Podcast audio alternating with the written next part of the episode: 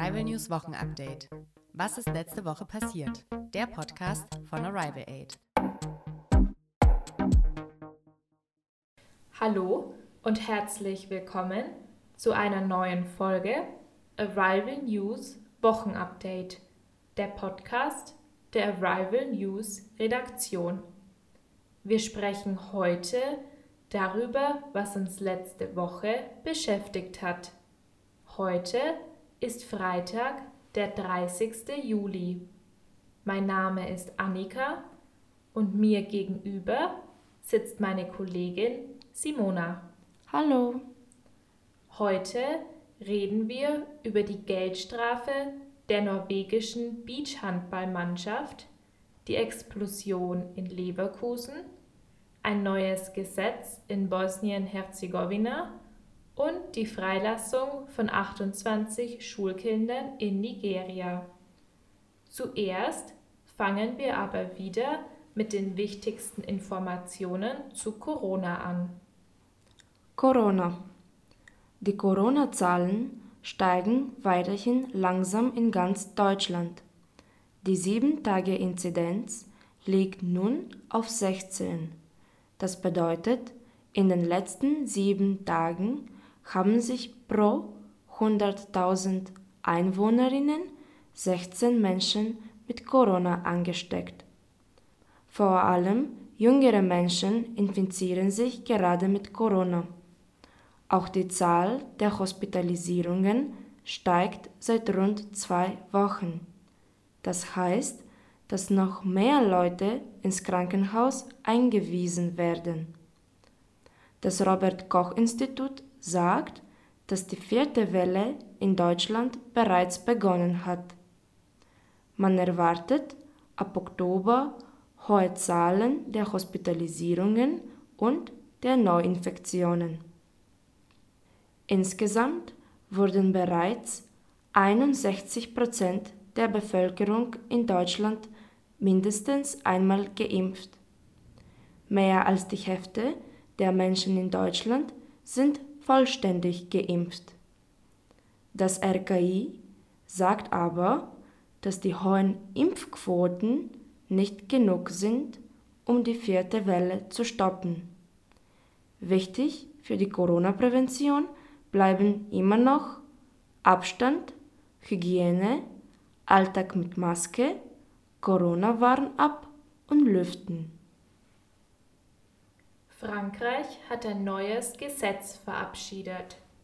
Es gibt ab September eine Impfpflicht für Gesundheits- und Pflegekräfte.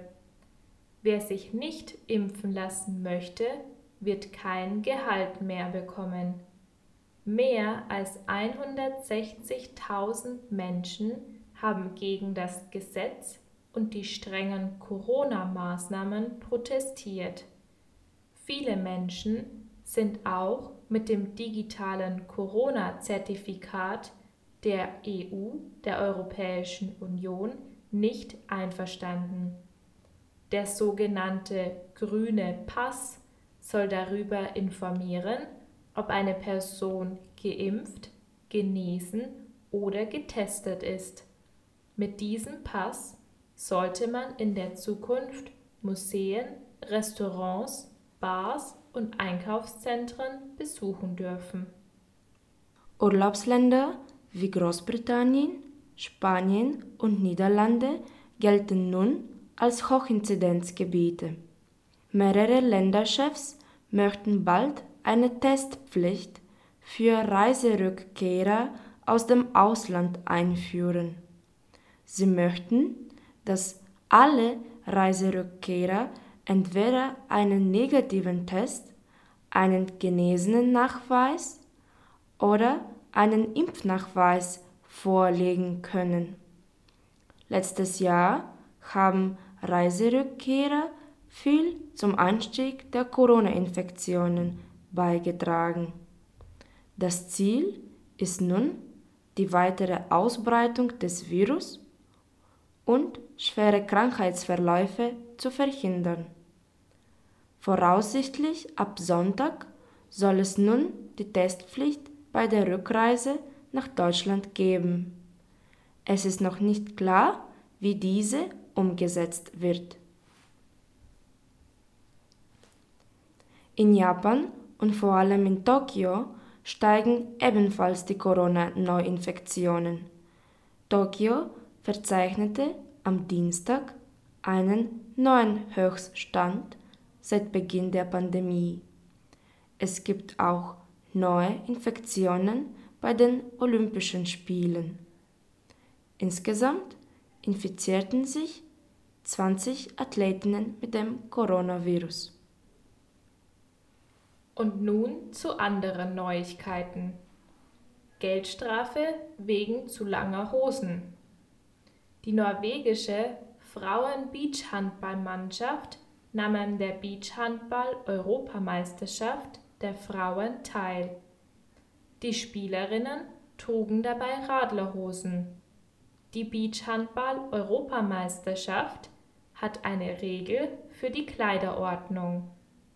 Alle Frauen müssen enge Bikinihosen tragen. Die norwegische Mannschaft verstieß bewusst gegen diese Regel. Das bedeutet, die Spielerinnen haben mit Absicht längere Shorts getragen. Sie möchten damit ein Zeichen gegen Sexismus im Sport setzen. Die Spielerinnen sagen, jede Sportlerin solle die Kleidung tragen können, in der sie sich wohlfühle. Für diesen Verstoß erhielten die Spielerinnen eine Geldstrafe. Der Europäische Handballverband EHF verhängte eine Geldbuße in Höhe von 1500 Euro. Die Spielerinnen haben aber für die Geldstrafe finanzielle Unterstützung bekommen. Die amerikanische Sängerin Pink bot an, die Strafe zu bezahlen. Sie unterstützt den Protest der Spielerinnen und möchte damit auf den Missstand aufmerksam machen. Explosion in Leverkusen. Am Dienstag, den 27. Juli, kam es in einem Chemiepark in Leverkusen, einer Stadt in der Nähe von Köln, zu einer schweren Explosion.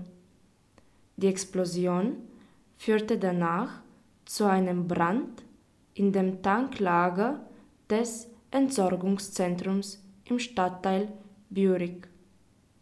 Es gab fünf Todesopfer. 31 Menschen wurden verletzt. Die Anwohnerinnen wurden aufgrund der Explosion gebeten, ihre Fenster und Türen geschlossen zu halten. Sie mussten sich auch in geschlossenen Räumen aufhalten, um mögliche Vergiftungen zu verhindern. Die Ursache für die Explosion ist unklar. Die Polizei ermittelt nun. Die Luftqualität wurde aber schon gemessen. Die Werte liegen im grünen Bereich. Das bedeutet, es besteht keine Gefahr für die Bevölkerung. Neues Gesetz in Bosnien-Herzegowina. Ein neues historisches Gesetz für Bosnien-Herzegowina wurde diese Woche verabschiedet. Es geht um das Massaker von Srebrenica, einer bosnischen Stadt. Das Massaker von Srebrenica war ein Kriegsverbrechen während des Bosnienkriegs. Mehr als 8000 muslimische Jungen und Männer wurden im Juli 1995 ermordet. Das Massaker gilt in Europa als das größte Verbrechen gegen die Menschlichkeit seit Ende des Zweiten Weltkriegs. Die UN-Gerichte klassifizieren es als Genozid. Das neue Gesetz lautet nun, dass die Leugnung des Völkermords von Srebrenica 1995 in Bosnien-Herzegowina künftig strafbar ist. das bedeutet. Wer behauptet, das Massaker von Srebrenica sei kein Völkermord gewesen, kann eine Haftstrafe bekommen. Es hat viele Jahre gedauert, bis das Gesetz erlassen wurde. Das Gesetz ist sehr wichtig für das Land, weil viele serbische Politikerinnen und Nationalistinnen den Genozid nicht anerkennen. Viele serbische Politikerinnen halten jetzt auch das Gesetz für nicht legitim. Sie sagen, es hat kein Genozid stattgefunden und akzeptieren das Gesetz nicht.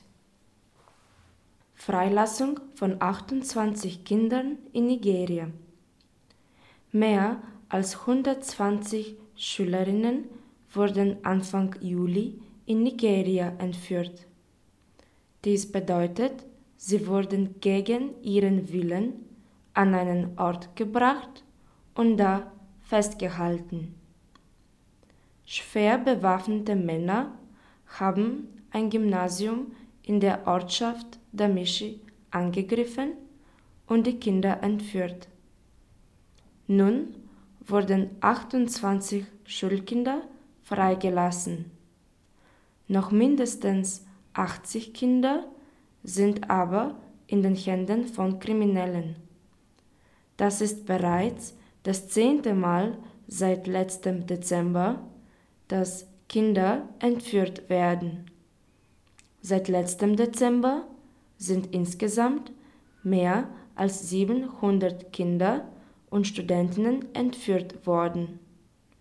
Um Lösegeld zu erpressen, entführen sowohl islamistische Terroristengruppen wie Boko Haram als auch kriminelle Banden immer wieder Kinder.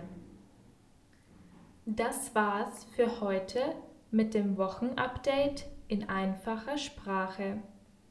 Wir wünschen euch ein schönes Wochenende und freuen uns, wenn ihr uns nächste Woche wieder zuhört. Tschüss. Ciao. Arrival News Wochenupdate. Was ist letzte Woche passiert? Der Podcast von Arrival Aid.